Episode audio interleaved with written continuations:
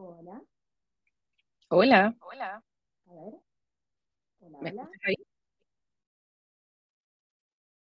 Hola. Ahora sí. Ay, sí. ¿Cómo estás? Bien, ¿y tú, Geno? Bien, espera que te escucho bajo. Em, Me da la idea que estamos un poco desfasadas. ¿Cómo? Me da la idea que estamos un poco desfasadas. No, ahí está bien. Lo que pasa es que yo tenía los, tenía conectados los audífonos, entonces como que te escuchaba medio lejos y bueno, no importa. Buenos días, tardes, noches, señora Macarena, licenciada Niada. Niada era, ¿no? Sí, ese es mi apellido. Sí, sí, siempre te lo pregunto como que no lo retengo. Licenciada en psicología, Macarena Niada. Ay, el tema de hoy que nos compete. Yo la semana pasada te estaba hablando de que me pasa que me cuesta, tipo, es como que, sobre todo ahora que estoy sola y tengo más tiempo para pensar y todo, es como que me, me agarra la urgencia por buscar gratificaciones instantáneas que muchas veces, yo, yo te hablé de adicciones y vos como que me bajaste un toque. Como que busco gratificaciones instantáneas porque me siento sola y me agarra angustia y capaz de esas gratificaciones instantáneas eh, me terminan jugando en contra o ter- terminan convirtiéndose en un eventual problema. Y vos me hablaste de el... Justo tenemos otro podcast en el que hablamos sobre la dosificación de tener una cartera de placeres y no depositar todo el placer en una sola cosa.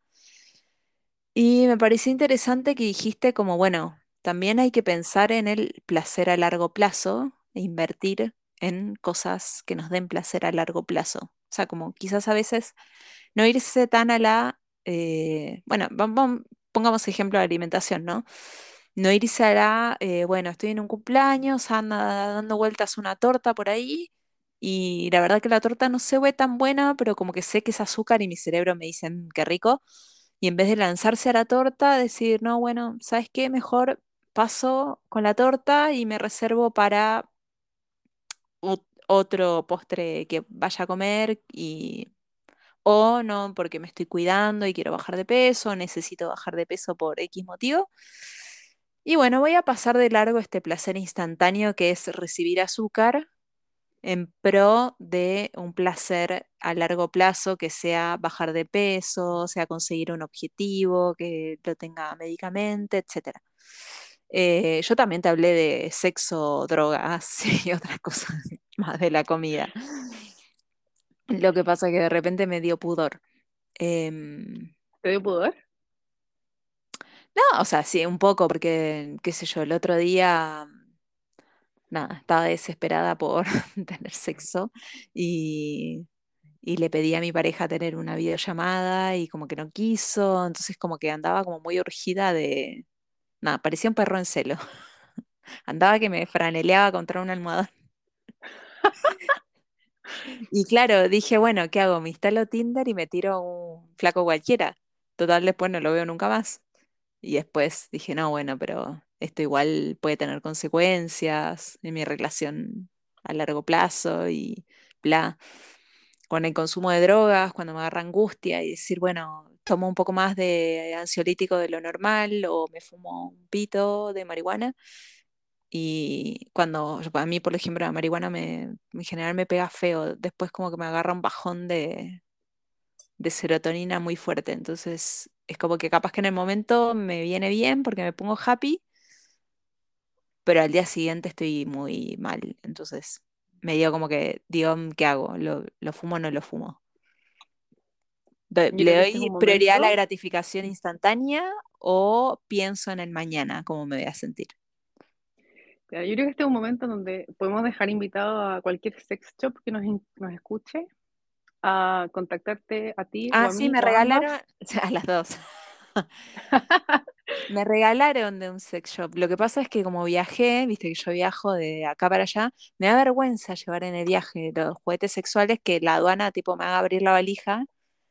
No sé por qué me da vergüenza, viste, yo soy re cero vergonzosa. Típico que te ven los juguetes en el escáner y te dicen, a ver, abre la maleta, ¿qué es eso? Y nada, tener que poner cara de póker y decir un- una herramienta de autosatisfacción. Claro, una herramienta. O sea, Pero es un momento que digo, no quiero pasar este momento. No, pero ¿sabéis qué? Esa es una, una buena palabra, herramienta. No sé si tú has escuchado del experimento del marshmallow en niños, un experimento del área social y Sí, del o sea, desarrollo. lo, lo escuché con marshmallow, con caramelos, con chocolate, que se los dejan sobre la mesa y les dicen que si no se lo comen, después más tarde les van a dar, van a venir con una caja entera, no sé, como una cosa así, ¿no? Sí, una cosa así, son niños que, eh, niños chicos, eh, 3, 5 años por ahí, y les dan un marshmallow y les dicen, eh, si tú esperas 5 minutos, te doy dos. Entonces ellos se van y la gracia del experimento es que ahí ven a los niños cómo se comportan con el marshmallow. Y claro, Sí, lo que busca, lo que busca evaluar es justamente esto, como cómo pongo yo en la balanza el placer inmediato, que es comerse el marshmallow al tiro, versus esperar esos cinco minutos y que me den otro y tengo el doble. Sí, es muy, es muy divertido ver la reacción de los niños, cómo lo huelen, miran para todos sí, lados a ver si alguien los está mirando. si o les pegan un languetazo, como ya, eso, esos niños eh, eres tú, que no, como, como, oh, ¿qué hago? ¿Qué hago en este momento? Cuando estoy sola, sí. Cuando estoy con mi hija, es como si me, me costara menos. Eh, pero bueno, ahí eh, alerta, alerta de dependencia emocional. El otro día justo le dije al psicólogo, cuando estoy con mi hija, siento que me cuesta mucho menos mantenerme en eje, en todo sentido. Eh, pero cuando ella no está cerca y no está dependiendo de mí, siento que me, me, me- me- inclino mucho a conductas adictivas. Porque, bueno, como que total no, la, no, no tengo que estar bien para ella. Y en realidad yo tengo que estar bien para mí. Entonces, como ahí dije, "Mm, alerta de eh, una, un- igual no está bien que yo esté bien mientras estoy con ella o esté o me mantenga en eje, pero cuando no estoy con ella me tambaleo tanto, porque en realidad yo siempre tengo que estar bien para mí misma. Claro, es que ella te, te ayuda a regularte. Y aparte entra el rol de mamá en modo activo. Si ella no está, la mamá no está presente al final, pues. No dejas de ser mamá, pero no está en modo on. Claro, no es que, bueno, si estoy, mm, si fumé y me pegó al día siguiente mal, si estoy con ella no lo hago porque no, quiero que ella viva con una mamá toda depresiva. En cambio, si estoy sola, digo, "Ah, ya como que filo, me quedo echada en la cama todo el día. Total, a nadie le va a importar. En realidad tampoco está bueno pensar así. Ya, pero cuando dices que buscas placer inmediato, pensemos en la conversación que tuvimos la semana pasada tú y yo. ¿Qué, eh, ¿qué ahí de fondo?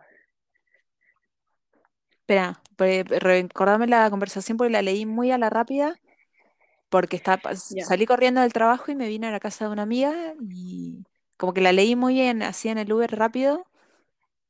El tema, Dale. leí como el título del tema, pero no leí bien de qué hablamos. Dale, tú O me sea, dijiste, mentira, eh, total, yo estoy abierta a hablar de esto. sí, dale, no, si no, no tenemos nada que esconder tampoco. Tú me dijiste, eh, paso de en adicción de en en adicción, siempre Ah, busco sí, algo que me entretenga, sea No, que algo que comida. me dé Ahora, satisfacción.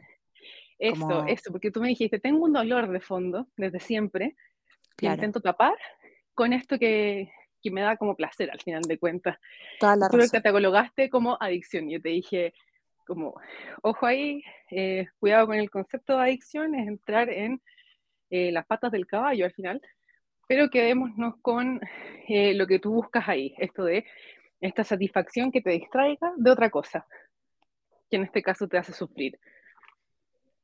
Sí, ahí sí, ahí me acuerdo de la conversación, que yo te dije que siento como que pasé de la anorexia a fumar mucho cigarro, a ser una trabajólica, a dedicarme full a la maternidad, después de nuevo ser una trabajólica, no sé, y así salta, y ahí, y ahí, y, de- y después de ser madre como micro, microadicciones, como esto de fumar marihuana o tomar ansiolíticos o eh, comer más de la cuenta o comer menos de la cuenta, como o reventarme haciendo ejercicio, como que ahora, ahora después de, de- de mi tratamiento y de haber sido madre, siento que son micro, porque son conductas que duran un día, no, no es una conducta muy sostenida en el tiempo. Pero sí se me despertó esta angustia de separación por mi familia y, y la semana pasada andaba como desesperada en búsqueda de algo que me dé satisfacción. ¿Y qué encontraste? No, mm, escuché muchos podcasts y encontré que tenía que enfocarme en mí misma, en hacer bien mi trabajo, en cuidarme y, y en estar bien porque eventualmente voy a volver a estar con mi hija y, y no, no tenía sentido ninguna de las conductas que tenía pensadas en esos días porque a largo plazo iban a tener consecuencias, a largo y corto plazo iban a tener consecuencias. Entonces al final me enfoqué en estar bien, en ponerme a escuchar podcasts, en hacer ejercicio, caminé harto, harto, caminé por todo Santiago escuchando podcasts. Em, bueno, con la alimentación no me costó tanto tener cuidado porque como trabajo en una empresa que fabrica alimentos, las comidas ya las tengo listas y servidas y todo. Entonces eso fue más fácil quizás. Eh, fue difícil sí comer la cantidad necesaria porque andaba como inapetente y yo sé que cuando ando inapetente es como, como que un poquito me estoy haciendo un autoflagelo. No sé, es una, es una conducta muy típica mía de cuando estoy deprimida, estar inapetente. A mí el- lo que me llama la atención es, tengo un poco de tos, tuve COVID, así que Sí, tengo tos Lo, todavía. s- lo sabemos. Si me escuchan toser es por eso. Sí, Em, pero me llama la atención que, claro, me- me dices como estas conductas que lo que tienen en común es que al final tratan de tapar esta pena que tú tienes o que tú tenías. No sé si sigue igual de vigente. claro, esta semana no se siente tan como pena porque fue como que me, me fui enfocando en, ok, eh, esta pena la arrastro hace muchos años, va a seguir viviendo conmigo, mejor me enfoco en hacer cosas buenas para mí y no en tapar eh, con un parche curita esta herida, que después viste que el parche curita es una porquería, porque vos te pones el parche curita y yo en realidad uso el parche curita, por ejemplo, cuando voy a cocinar para que no haya, no sé, no, no haya contacto de la, la- la lastimadura con la comida, pero te mantiene la lastimadura húmeda y no deja que cicatrice. Es verdad. Hice una buena metáfora, pensar, creo. es una buena metáfora. No, es que, ¿sabéis qué? Es muy buena porque ahora que te escuchaba, pensé, ¿y por qué no se puede sentir esa pena? ¿Por qué no se puede sentir ese dolor? ¿Por qué También, también lo pensé la semana pasada y, y me encerré un día a mirar películas, películas que sabía que me iban a hacer llorar y lloré y lloré y juré que no iba a perder. Perdón, eh, que tengo esa canción en la cabeza.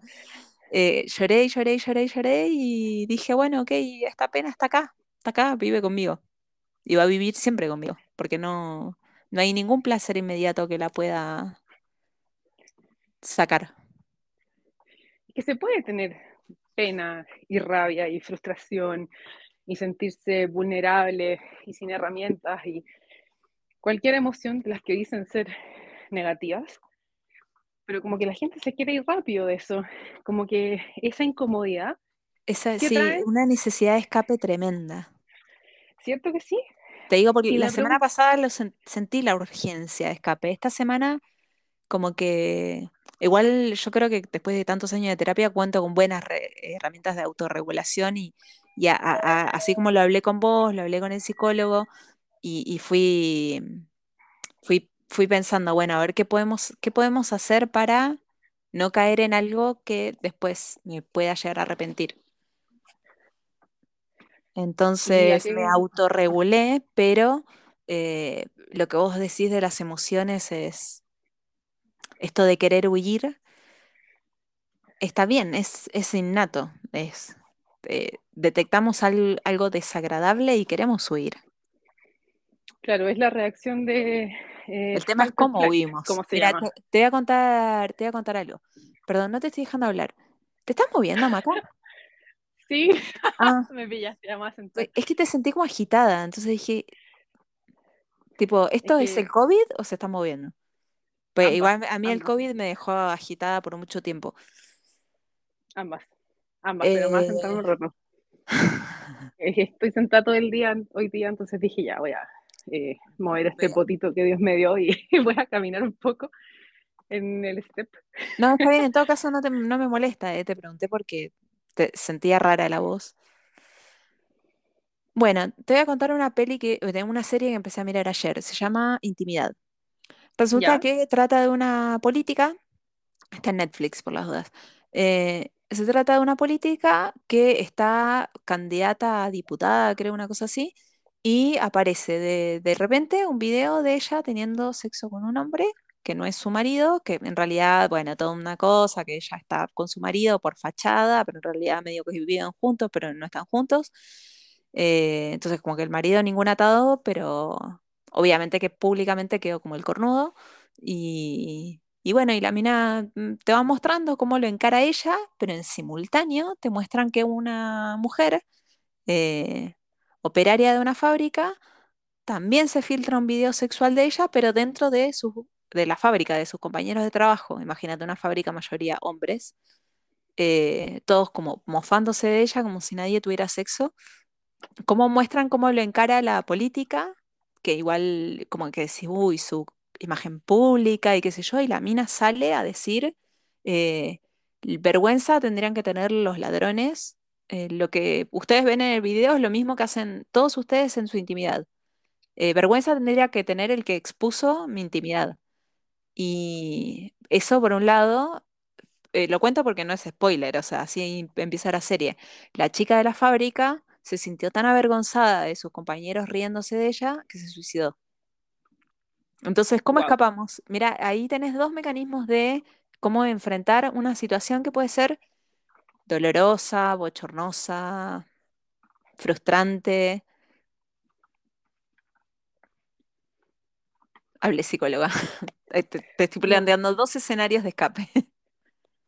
no, me quedo pensando en lo que, no sé si se alcanzó a escuchar lo que te decía del fight or flight, el pelea o huye, que esta Es que cuando reacción vos me hablas en natural, inglés, yo que me pierdo. perdón, perdón, estoy haciéndole honor al colegio.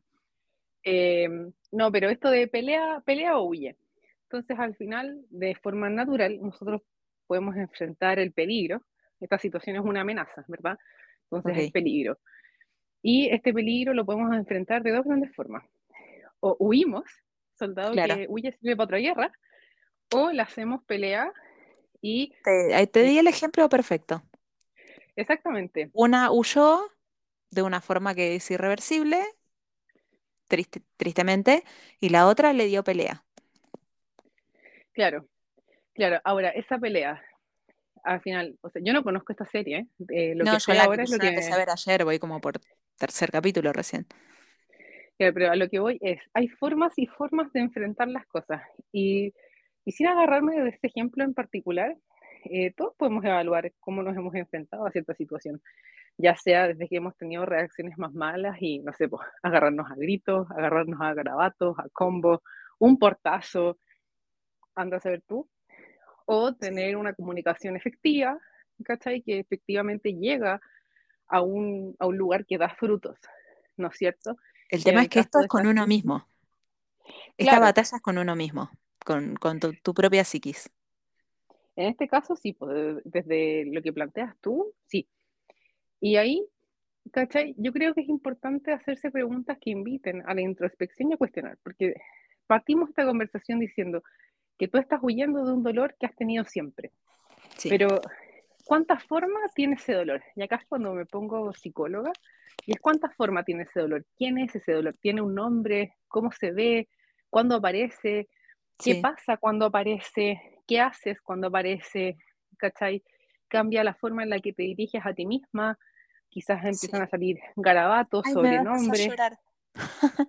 Porque justo no, eh, tuve, no, no, no, es que tuve dos llorando. Eh, ay, sí, boluda, voy a llorar de nuevo. Sí, ese dolor tiene nombre, tiene forma y todo, y se llama mamá.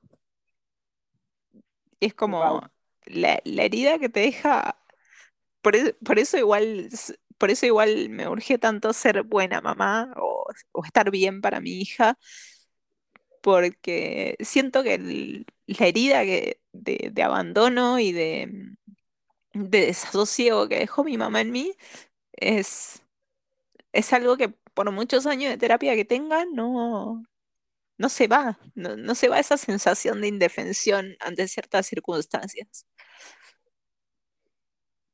Entonces sí, mi dolor tiene nombre, tiene apellido, tiene forma, aparece cuando estoy sola, justamente, eh, cuando tengo que enfrentarme a la vida sola, eh, aparece el fantasma de esta niña cuya mamá no estaba, pero no estaba, y se sentía sola y, se enfrentó a abusadores, a maltratadores, a gente que la golpeaba, ¿entendés?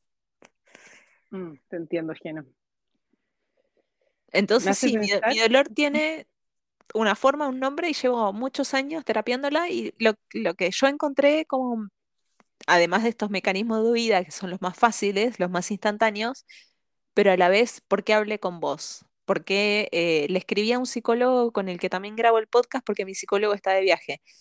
Que es más, sospecho que mi psicólogo escuchó el, me sigue en redes porque yo dije como que había, había tomado una sesión de emergencia con otro psicólogo porque me se- sentía mucha necesidad de hablar del tema, porque si no sabía que iba a empezar a caer en conductas que son dañinas al final. Entonces me sirvió hablar con vos, me sirvió hablar con el otro psicólogo, con el otro psicólogo ahondé más el tema este de mi mamá. Y al final de la semana terminé bien, o sea, redirigiendo mi conducta hacia cosas mejores, más productivas, que me hacen bien y, y no tanto pensando en mi hija, sino pensando en estar bien para mí, porque es como, bueno, me toca estar sola este mes, eh, voy a cuidarme a mí misma como si estuviera cuidando a una hija. claro. Wow, me hace pensar muchas cosas. Voy a tratar de ordenar mis ideas. Lo primero que se me vino a la cabeza fue un análisis típico de los psicólogos que andan pensando cosas, pero dije, qué interesante y qué fuerte para ti que en el momento en que tú no estás ejerciendo este rol de mamá y que ese rol de mamá queda un poco de lado y queda ajeno, ajeno sola, entra como ese rol de hija. Y ese rol de hija que, que te hace doler, como si tú no estás siendo mamá, llega este dolor que es tu mamá. Heavy, boluda, heavy. Te juro, no lo, hab- no lo había visto hasta ahora que es la segunda vez que me separo de mi hija por tanto tiempo. eh, porque antes de tener a mi hija, mi marido tenía una figura muy paternal conmigo. Y estaba mi abuela viva. Entonces es como que tenía gente maternándome. ¿Entendés? ¿Se te entiende? entiendo. Sí, sí, Después fui madre y me dediqué full a maternar. Que, que es raro porque yo nunca hablo de mi maternidad. Porque no me gusta hablar de la maternidad porque siento que, siento que es algo muy personal de cada uno. Pero justamente en este segundo viaje es la segunda vez que me enfrento a estar mucho tiempo sin mi hija y me apareció este fantasma de, ajeno de siete años sintiéndose eh, sin madre, sola, sin protección. claro. Estar sin tu hija te conecta con tu dolor de hija. Exacto. Y un dolor muy antiguo que durante muchos años fue paliado con distintas conductas. Y, y claro, ahora de repente estoy sola y me di cuenta que esas conductas ya no me son funcionales. Y bueno, em- empecé a hablar con distintos psicólogos para, para profundizar en el tema. Y bueno, así como el psicólogo el otro día en la sesión privada dio con esto, vos volviste a, me dirigiste al mismo lugar, porque obviamente es, es el origen. del dolor. Y claro, no puedo huir, porque lo que, lo que no me maternaron, no me pueden maternar ahora. Yo sola me puedo automaternar. Claro, es que ahí yo creo que te puedes cuestionar qué es el maternaje, porque al final de cuentas es que te cuiden. Es, el auto, sí, yo creo que el, el, cuidado. Sí, es que te cuiden, es ese cuidado que va desde el alimento, al calorcito, a que te tapen, a que busquen tu bienestar superior al final. Pero, y aquí se me, me hace pensar en otra cosa. Nosotros no somos responsables de nuestros traumas y de nuestros dolores, pero sí somos responsables de hacer algo con eso. Si es que nos duele, es nuestra responsabilidad ver cómo podemos hacernos cargo de eso. Y no podemos esperar que siempre venga de un tercero, porque si tú estuvieras esperando que tu mamá venga a pedirte perdón, quizás de rodillas, quizás con un perdón, ¿eh? Esa situación ya, pasó, ella ya pidió perdón. Pero ella ya no, hizo lo que un niño necesita que hagan. Ya, pero escúchame, escúchame. Sí. Como no siempre podemos depender de esa otra persona, porque quizás tu mamá para ella te pidió perdón y ya pasó la página, pero tú claramente te duele, la herida está ahí. Y si bien tú dijiste algo muy importante antes, que es cosas que me hagan bien, porque no tiene por qué ser algo productivo o algo útil o algo bueno, que fue lo primero que dijiste, pero después dijiste algo que me hace bien. Y ahí está ese hacerse cargo, porque todos podemos eh, avanzar dos pasos y retroceder diez en algún momento y sentir que estamos en el escalón uno y decir, wow, me duele igual o me duele casi tanto como hace tanto tiempo. Pero ¿dónde está el reparar? En que ahora tú me dijiste que estás mejor que la semana pasada. ¿Cachai? No fue un dolor de años. Y quizás te duele un tiempo esto, pero mientras que sigas haciendo estas cosas que te hacen bien, y ahí está también la responsabilidad de identificar qué cosas te hacen bien, tú fuiste al psicólogo. Y quizás en otro momento de tu vida habría acudido a ese pito de marihuana.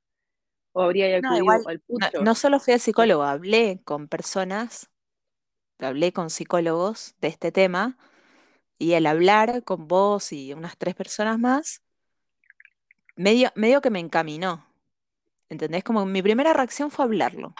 Fue como, no, bueno, a ver, eh, es algo que aprendí en la vida es, uno no se la puede solo con todo. Entonces, el hablar de algo que te está provocando dolor, incomodidad, frustración, enojo, para mí es un paso uno a eh, no tratar de tapar esa situación, sino que, ok, ya se lo conté a otra persona y esta otra persona me va a animar a hacer algo al respecto. No sé si es muy loco lo que digo.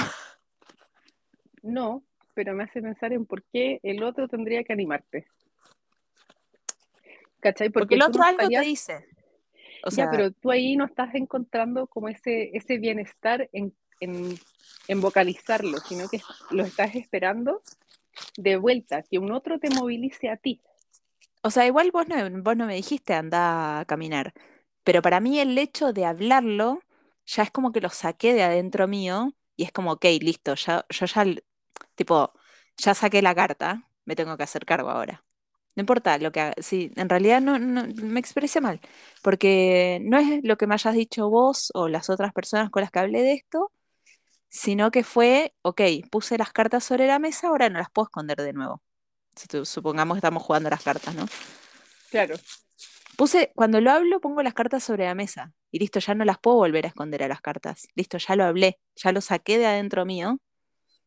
Entonces, ok, sí, puedo lanzarme a drogarme, qué sé yo, cualquier cosa, tener una maratón de sexo. Pero no, porque ya lo dije, entonces ya lo hice consciente y ya sé que me voy a hacer cargo de esto, pero no porque el otro me anime a hacerme cargo.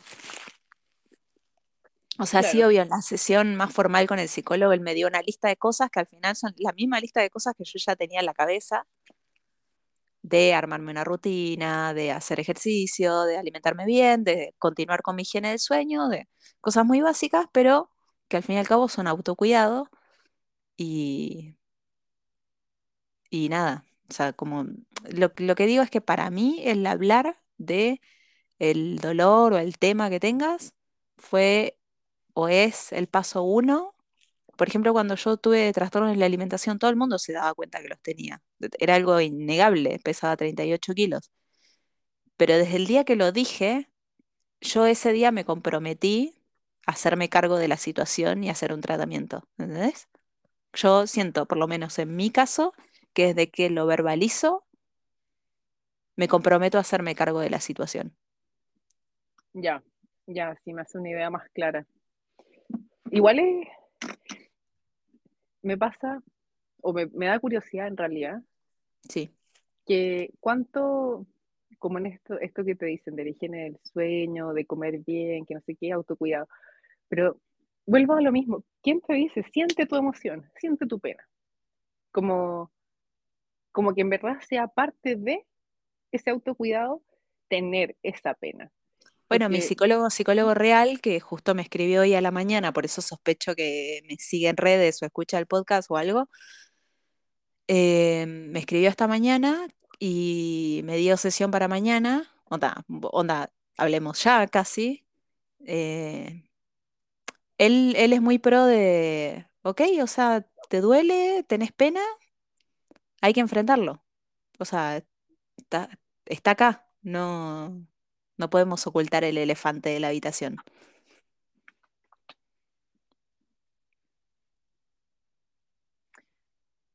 sí, pero igual, pues, como, como que la gente hace estas cosas medias paliativas, ¿cachai?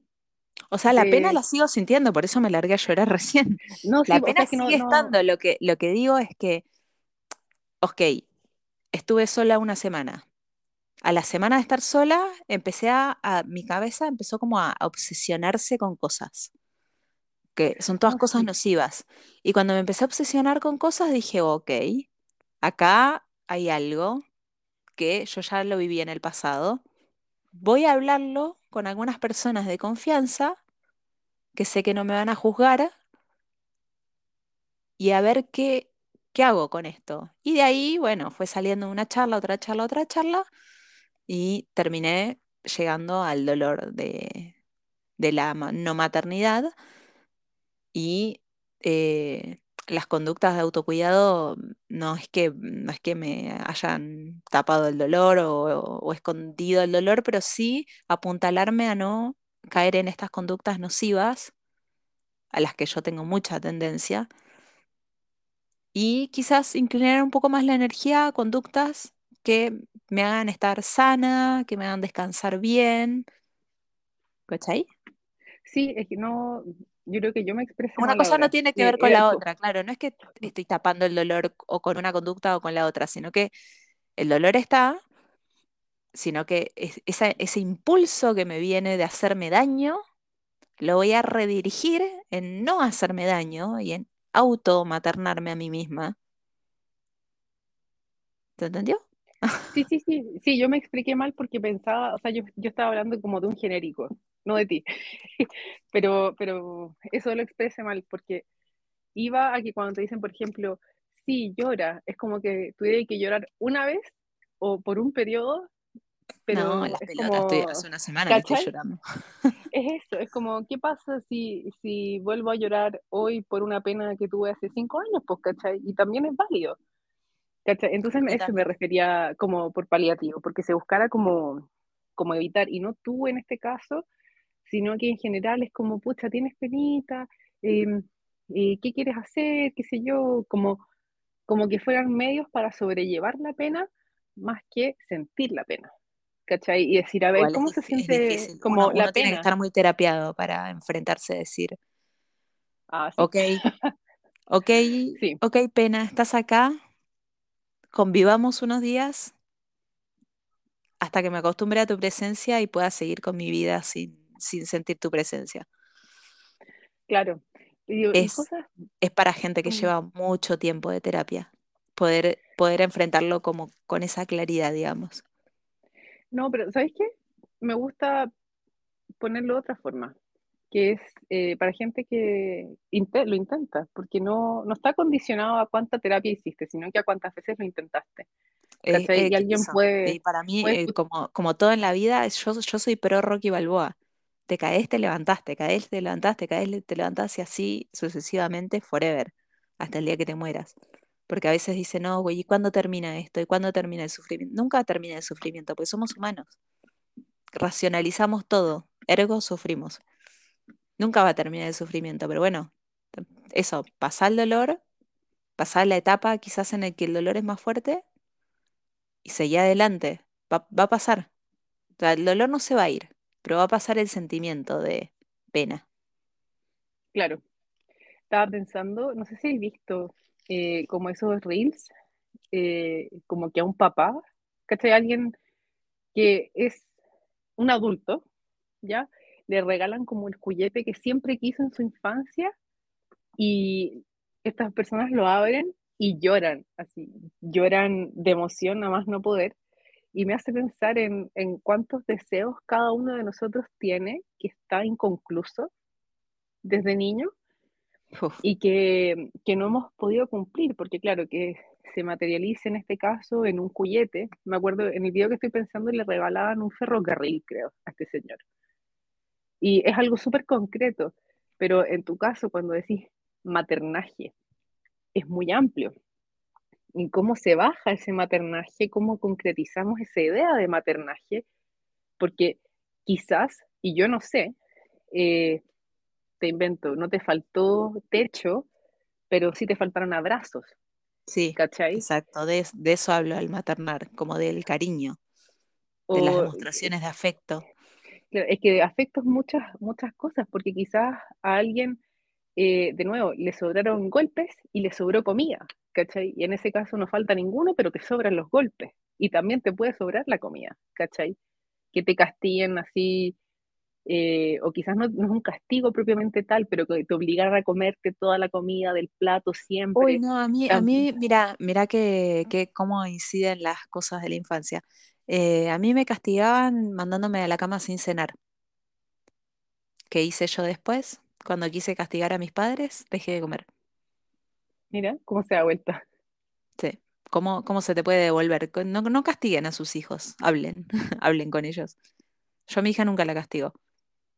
Heavy, heavy eso, porque ahí los papás dicen, ¿qué se hace? Y hay consecuencias, pero un castigo es diferente a una consecuencia. No, hay, hay que hablarlo, hay que hablar y hay que explicar y hay que dejar, o sea, si hoy los niños tienen acceso, hoy está, justo estaba contando, mi hija aprendió lo que es el delicioso en TikTok, ya no usa más TikTok, pero tuvo TikTok en un momento y le tuve que expli- explicar qué era, sin dar demasiados detalles, pero tuve que eh, explicárselo y no sé, yo eh, trato de hablar de todo con ella. Cuando ella se porta mal me dice, ay mamá, me vas a retar, pero no, no te voy a retar, contame qué pasó. Entonces me cuenta algo que hizo con sus amiguitas y le explico por qué está mal, las consecuencias que podría tener eso, pero nunca la castigo. O sea, porque en, mi casa el castigo siempre terminó en cosas nefastas como esto. Todos tenemos problemas con los alimentos, con la relación con la comida. O bueno, hay gente que le pasa todo lo contrario, que la abuelita, que la, la- la mamá, que con todo el amor del mundo le daba mucha comida y la hacía comer y la hacía comer y la hacía comer. Y hoy, siendo adultos, se eh, autosatisfacen con eh, comer y comer y comer y comer, ¿no? claro, igual es heavy, porque lo que hablábamos al principio, que el pito, que el pucho, que el sexo, que la comida o que dejar de comer, son todos medios para canalizar ese dolor, en tu caso. Va a intentar como suplirlo de alguna forma por algo que es más placentero, porque no es placentero tener esa pena, ¿cachai?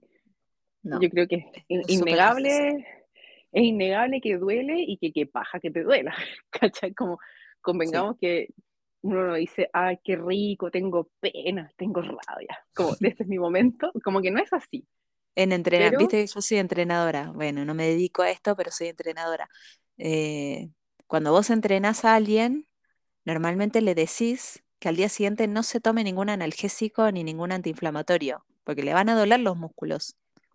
Y está bien que le duelan, porque que le duelan quiere decir que están creciendo, que se están desarrollando. Entonces, al, al tomar un analgésico, no tienen conciencia de- del, del dolor y cuánto descanso necesitan para volver a entrenar.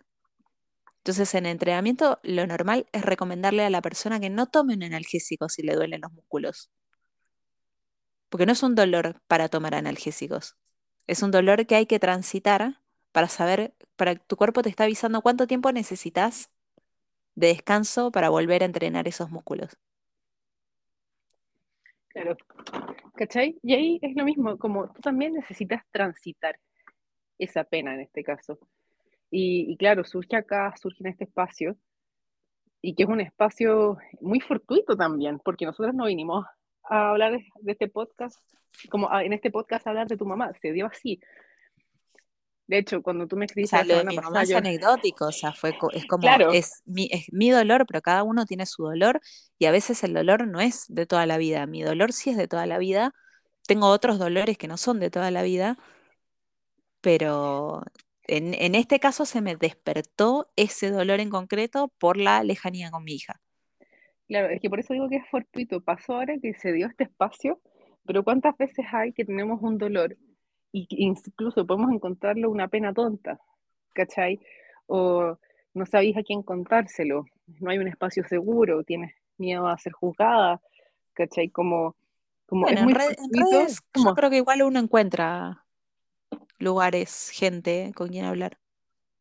sí, pues, pero no siempre se puede, y eso es lo que voy, como cuando no se puede, o cuando incluso no lo quieres compartir, Eso, o eso me parece más, como, más válido. No se quiere claro, compartir.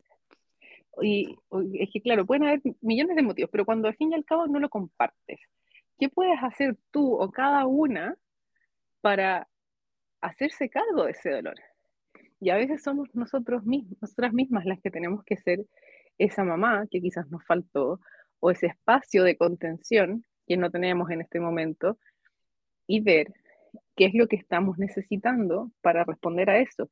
Y a eso yo cuando te decía, como es, muy ambiguo cuando uno dice maternaje, porque cuánto es del maternaje o qué es específico lo que te duele y lograr darle esa forma, ese nombre, ese apellido, esa forma, esa voz en tu cabeza, ¿cachai? Esas sensaciones que te trae físicamente, poder aterrizarlo así te permite ir de a poco identificando qué es lo que necesitas, ¿cachai? Sí. Sobre todo porque hay veces que te va a doler un conflicto con otra persona y esas personas pueden no estar, ¿cachai? Porque yo no manejo la información de tu mamá en particular, pero ¿qué pasaría si tu mamá está muerta? ¿Cachai? No podéis solucionarlo ni con ella, ¿cachai? Entonces, ¿cómo responde cada uno a esa necesidad que tiene? No, es que aunque la persona no esté muerta, por, en mi caso concreto, el dolor no se puede arreglar con, con, o sea, es como, no se puede arreglar,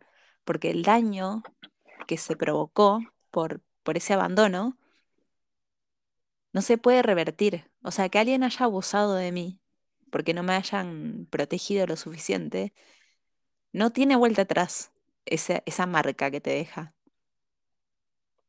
¿Entendés? Que alguien me haya Entiendo. golpeado, o sea, una, una, a mí una nana me molía a golpes.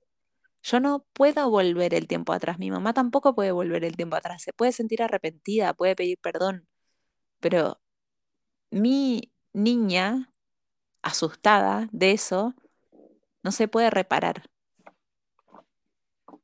No, pero también lo reparas con tu hija, pues, esto mismo, cuando no la castigas, ¿cachai? No le pegáis.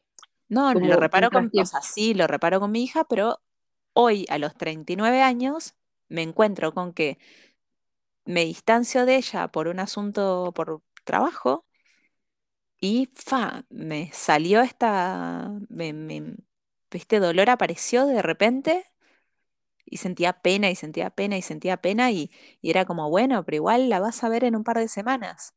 Pero la pena me invadía tanto que de repente me empecé a sentir, mm, empecé a llenarme de pensamientos obsesivos con conductas nocivas y, y ahí, bueno, como que yo, yo misma me encendí una alarma, pero por lo que vos dijiste, porque yo ya pasé el proceso de ponerle forma y saber detectar qué es mi dolor, de dónde se origina. Y bueno, en base a eso hice cosas al respecto y me sigue doliendo, ¿eh? Y seguro que hasta el día que le abrace a mi hija me voy a tener pena. Y no es por extrañarla, porque eh, el estar lejos de ella es una eventualidad. Pero mm, esta eventualidad me despertó esta herida de, de mi niña interna. Mm. Entonces, bueno, cre- creo que algo que podemos sacar en limpio, que dijiste vos, es, ok, bueno, mi dolor ya tenía nombre, yo ya lo tenía formado en mi cabeza, pero cuando aparece el dolor, quizás está bueno buscar dónde se origina, qué forma tiene, si tiene nombre, y en base a eso, nada, ir conviviendo con él. Sí, sí, es eso. Pensar en convivir con ese dolor, darle un espacio para que te esté en tu vida, dejar que venga cuando tenga que volver. Sí, Y y es, y es duro, es duro porque es como cuando la gente está con mucha ansiedad. Ahora, por ejemplo, justo detecto mucha gente con mucha ansiedad de recuperar su peso previo a la pandemia. Y mira, este es tu cuerpo hoy. Tenés que aceptar que, o sea, es re válido que quieras volver, pero pasaron cosas. Entonces, tomalo como un proceso y hoy no puedes cambiar tu cuerpo. No, no, no existe forma que lo cambies en un mes. Va a demorar tiempo. Y ese tiempo es meses, años, capaz. Si te demoró dos años en tener el, en deformar tu cuerpo, por decirlo de alguna forma, te va a tomar quizás dos años volverlo a la forma que tenía antes. o la forma que le queráis dar también. O sea, yo sé que tú estás dando un ejemplo concreto de gente que subió de peso en pandemia, sí. pero ¿qué pasa si quisiera darle otra forma también? Como, como está todo muy condicionado a que el tiempo pasado fue mejor. No, no en mi caso.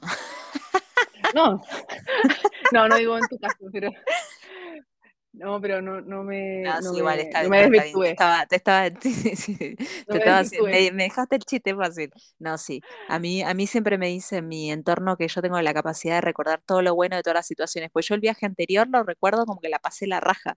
Y seguro que no. Seguro que hice conductas, seguro que lloré, seguro que tuve la pena, seguro que hice cosas que no me hacían bien, pero quizás en esta segunda ronda estuve más despierta, más consciente, o ya no me sentí tan cómoda con hacer esas conductas. No sé, no, no, no puedo decirte con exactitud porque en mi cabeza yo el viaje anterior lo pasé la raja. No, claro. No, pero estaba pensando en, en como el valor que se le da a lo conocido y el valor que tiene lo conocido, que está pensando en el tema del peso previo a la pandemia. Pero Te apuesto que también la el, el mayoría de la gente no eso. estaba conforme con su peso previo a la pandemia. Es que claro, si le hubiera preguntado a ellos eh, como en 2019, probablemente te dirían lo mismo que ahora. Y que antes en- de salir de la universidad o cuando salían del colegio antes de tener a sus Eso mismo hijos pensé hoy o cuando alguien me dijo de su peso previo a la pandemia, en mi cuenta mm, ajeno sin filtro. Eh, dije, apuesto, yo esta persona la conocí al principio de la pandemia y yo sé que ella no estaba conforme con su cuerpo. Lo sé porque me la conocí en ese entonces y en ese entonces no estaba conforme. es que, ¿cachai? Es eso, como, como eh, a eso voy con todo tiempo pasado fue mejor, como que el recuerdo que tiene uno pareciera como que estabas más feliz, o estabas más conforme, o estabas más segura, o te sentías más bonita, o lo que sea, pero algo más que tú ahora no tienes, ¿cachai? Y que Bueno, no buscarías sé si viste mi cajita de, de ayer, que era, si Sí, pudieras bajar, viajar al pasado y recuperar algo que perdiste, ¿qué buscarías? Hay gente que dijo la dignidad. Yo les decía, no perdieron la dignidad por decirle a un tipo o rogarle a un tipo que se quede o que lo amaban o que no podían vivir sin él, porque en el momento es lo que sentían. No perdieron la dignidad por eso. Dignidad pierde el tipo este que metió un zorrito en una jaula, metió unos perros para que lo ataquen. Ah, sí. Eso es perder la dignidad. Rogarle a una persona es lo que te nació en el momento de, de, desromanticemos el empoderamiento, ¿no? Es, es, es como lo que vos decís, bueno, aceptar el dolor, transitar el dolor. Cuando estás muy enamorado y muy enganchado con una persona, por más tóxica que sea esa persona, en el momento te nace rogarle y no perdiste la dignidad por eso. Tu vida siguió y la dignidad no la perdiste en ninguna parte.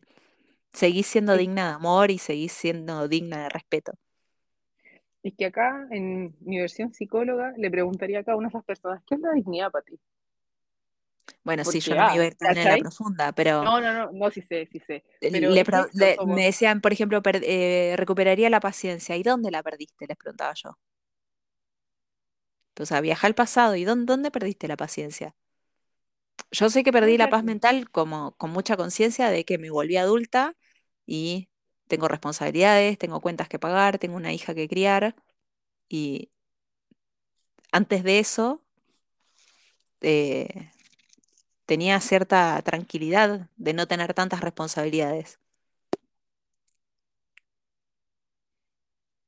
pero es parte de la vida igual. ¿entendés? Claro, es parte de la vida, no es algo que es como digo, uy, qué rico volver a esa época en la que no tenía hijos y podía tomarme un avión y irme de viaje. Dijiste avión, o sea, dijiste tomarme un, y yo dije, uy, una chela, qué rico. Como que me, me desvié completamente, dijiste avión, y fue como, ah, sí, un avión, obvio. Sí.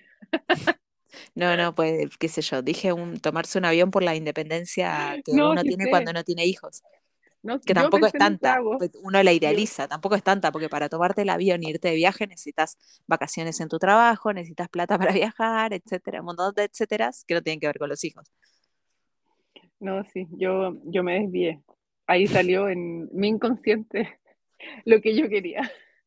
Tu anhelo de tomarte una cerveza un lunes al mediodía. Sí, sí, maldición gitana. No, pero no creo que me tome nada. Lo dudo, En lo todo dudo. caso, en todo caso, una cerveza no te va a hacer ningún daño. No, no, no. Sí, María, María algo más rico, no sé, como algo más elaborado, pero me alata. No, sí. Bueno, conclusiones, Maca. conclusiones. Eh, primero, identificar qué te está pasando, qué emociones tienes o qué emociones conlleva eso que te está pasando, qué puedes hacer ¿Dónde se para, originaron? claro, claro, darle un perfil, darle un ¿Cómo, cómo estaba a, tu vida cuando pasó esto? Cuando tenías ese peso que para vos era perfecto, o cuando te dolió tal cosa, o cuando perdiste la dignidad. ¿Qué es la dignidad? claro, o qué pasó cuando te, te empezó esto. En tu caso sabemos que es que tu hija no está contigo, Bueno, pongámosle, eh, pero redirijamos, eh, saquemos mi, mi, mi yo-yo, pero pongámosle el peso. Eh, ¿qué ganas con tomar una pastilla mágica que en el fondo sabes que no te va a servir para nada? Que vas a gastar plata y capaz que hasta te hace mal a la salud. ¿Qué ganas con consumir drogas? ¿Qué ganas con, ¿entendés? Como conclusión. sí, sí, Además de, de- de darle forma, nombre y colores al sentimiento, que bueno, dijimos dolor por mi caso en particular, eh, pensar en el pasado. O sea, tipo, mirá fotos, ¿cómo te sentías en ese entonces? sí, ¿Qué, qué, qué ganás con estas conductas compensatorias? ¿Y qué sí, perdés y con estas y, conductas compensatorias? y qué ganas a largo plazo, ¿sabes? Yo creo que mm, en términos de satisfacción, en- probablemente en un año más vuelvas a decir, wow, qué brillo, ¿sabes? Que pensé en fumarme un pito para pasar mis penas, pero decidí hacerme cargo y conversar y sentir la pena y buscar alternativas. Eso sigue siendo más satisfactorio que Sí, caerse o sea, en... ho- hoy, una semana después, me siento súper bien de haber, de haber hablado y no haber hecho nada de todas las cosas que se me cruzaron en la cabeza. Te tiré marihuana como un ejemplo, ¿eh? No, se me pasaron muchas cosas por la No, cabeza. No quiero tampoco ahora que me, me tilden de, de drogadicta, pero se me pasaron muchas conductas nocivas por la cabeza y no hice ninguna justamente porque hablé. Busqué con quién hablar y traté de buscar pasar la pena de una forma que después no me vaya a arrepentir. Claro. No, sí, yo me quedé con el ejemplo del pito, pero se usa harto también. No, Sí, fue como mm, ah, nada, un- una droga no tan, no tan fuerte. claro, ya, pero podría haber sido gastarte una millonada en compras en internet. También Sí, es lo mismo. sido. Es lo Hoy mismo. estaría llena de deudas y llena de boludeces que no me sirven para nada. Pero probablemente tendrías más traje de baño para mostrar, como le dices tú, el ojete. El ojete. Sí, El pero ojete. no, no me, no, no me, no me, no me daría satisfacción ahí. Ni, ni el día que muestre el ojete. No. De hecho, de hecho, un día, el último bikini que me compré, me invitaron a un spa en Ushuaia. El último, es, cu- cuento esta anécdota y cerramos. Eh, me invitaron a un spa y yo no tenía bikini allá, porque para qué iba a tener una bikini en Ushuaia. Entonces, un día andaba así como con los cables cruzados y me fui a una tienda de ropa interior cara de allá de Ushuaia y busqué la bikini más sexy que encontré y me la compré y gasté un montón de plata en una bikini que usé un, literalmente una hora de mi vida. Y espérate, ¿qué le pasó al bikini? No, lo voy a usar capaz en algún momento, pero igual es muy sexy como para capaz andar por las playas de Reñaca. Eh, y salió muy caro, innecesariamente caro. Si, si, si yo no hubiera andado con los cables cruzados, hubiese buscado en internet, hubiese comprado uno más barato, hubiese esperado a que me llegue. No, no lo necesitaba con tanta urgencia como yo andaba con los cables cruzados y saqué la tarjeta y tarjeteé y gasté como 100 lucas en un bikini para usar una hora. Eso, eso fue una conducta impulsiva porque no andaba volando bajo ese día Mira, y al menos necesitaba si una se da, satisfacción inmediata. si se da otra oportunidad en que tengas que modelar algo o irte a un spa o qué sé yo, ya sabéis qué llevar, pues. Sí, sí, bueno, pero como yo s- suelo ser austera con las compras, em, no soy austera con la comida, pero sí soy muy austera con la ropa y compras en general. Entonces como que en mi, en mi cabeza fue una conducta re impulsiva e innecesaria. Y yo sé, yo sé que ese día no estaba bien. ¿Cachai? El punto? Como, Mm. Sí, sí, como que para otra persona haber gastado 100 lucas en una bikini puede ser lo más normal del mundo, pero para mí fue un despropósito. Pero te sirve Por para encima la pasé como el orto en el spa. La pasé como el orto. Así que ni siquiera fue una hora de mi vida que disfruté. Mm. Sí, ya vamos a tener que darle un segundo uso a ese bikini para que haya valido la No, pena la inversión. próximo verano le sacamos lustre, pero hoy pues. pienso en el día que lo compré y fue una conducta impulsiva para paliar un malestar que tenía interno y no siento que haya valido la pena. La pena, el Se costo sen- que tuvo. Hola Benito, voy a contar otra anécdota más antes de cerrar porque sé que necesitas irte a atender a alguien. Eh, estoy en la casa de una amiga que tiene dos gatos, que ninguno de los dos me pesca jamás. Y hoy, hoy llegué empoderadísima. Fue mi mejor amiga de acá Chile. Y hace tiempo que nos conocemos con Benito, que está acá frotándose contra mi cara. Hoy llegué empoderadísima y dije, ah, ok, el gato de otra amiga el otro día me pescó. Porque viste, los gatos son como que no te pesco. Y llegué muy empoderada y dije, Benito, ya no te necesito. Porque ya tengo el gato de otra amiga que me pescó. Porque otra cosa que extraño son mis mascotas, ¿no? Y llegué muy empoderada a no pescarlo y está dele que dele que se me acerca, se me frota. Años que vengo a esta casa y el gato este no se me acercó nunca. Wow. Mira Gato sanador. Estoy ¿Cómo sanada, por eso se acercó. Definitivamente. Era la señal. Ya, Maca. Gracias por escucharme. Creo, creo que esto fue un monólogo casi. No te dejé casi hablar. Pero tenía mucho para decir. No, igual me gustó teníamos- mucho lo que dijiste. Me gustó cómo le diste forma a mi problemática. no, Me gusta, me gusta tu enfoque psicológico. ¿Se puede atender la gente con vos? ¿Ya? ¿Ya estás habilitada No. para atender? No, no estoy habilitada para atender, tengo que hacer mi tesis. Creo que por eso yo no te pedí sesión a vos. Es que yo no te puedo atender, te considero mi amiga. Bu- Bueno, esta persona que me atendió, eh, graba el podcast conmigo, no es mi amigo, pero me conoce. Entonces, iba a ser más expedita la, el SOS porque ella me conoce, pero bueno, no es mi amigo tampoco, o sea, como conocido. No, yo, nosotros ya hemos salido a comer, planeo que volvamos a comer otra vez, planeo ir a tus talleres, ya sabes de mi vida. Éticamente no, no puede ser, pero podemos conversar y podemos grabar podcast. Y puedes Me llorar en, en el intertanto. Me encanta. Igual me encanta haberlo grabado después de haberlo transitado la parte más dura, ¿no? Porque quizás si lo hablábamos la semana pasada, me hubiese expuesto a decir cosas que hoy no las diría. Mm, Por sí, eso es está bueno transitar. Transitar, sí. Transitar, transiciones, parte de la vida Sí, y el dolor es parte de la vida también. también. Ya pues, Así Gino, un que, abrazo. Maca querida, espero verte antes de irme. ¿Cuándo te vas? No te voy a decir, te lo voy a decir por WhatsApp. Viste que yo nunca digo cuando viajo. ¿Te acordás? Que nunca digo cuando Sí, viajo. mm, te pregunté y me acordé. Bueno, te lo voy a contar por WhatsApp. Así que gracias a todos por escucharnos y gracias a la gente que me escribe. Bueno, en general me escriben a mí por Instagram contando lo bien que les hizo escucharnos. Así que gracias por escucharnos. Sí, Es, gracias es a muy, es muy todos. grato saber que sirve al- de ayuda a los demás escuchar estas cosas. Sí, sí, sabes que sí. Es- a mí me da mucha gratitud. este. Sí, Sí, terminamos bueno. bien. Terminamos por hoy, diría. Lacan. Sí, wow. Adiós. Maca. Adiós, Gino. Un Chao, abrazo. chao. Igualmente. Chau. Chau.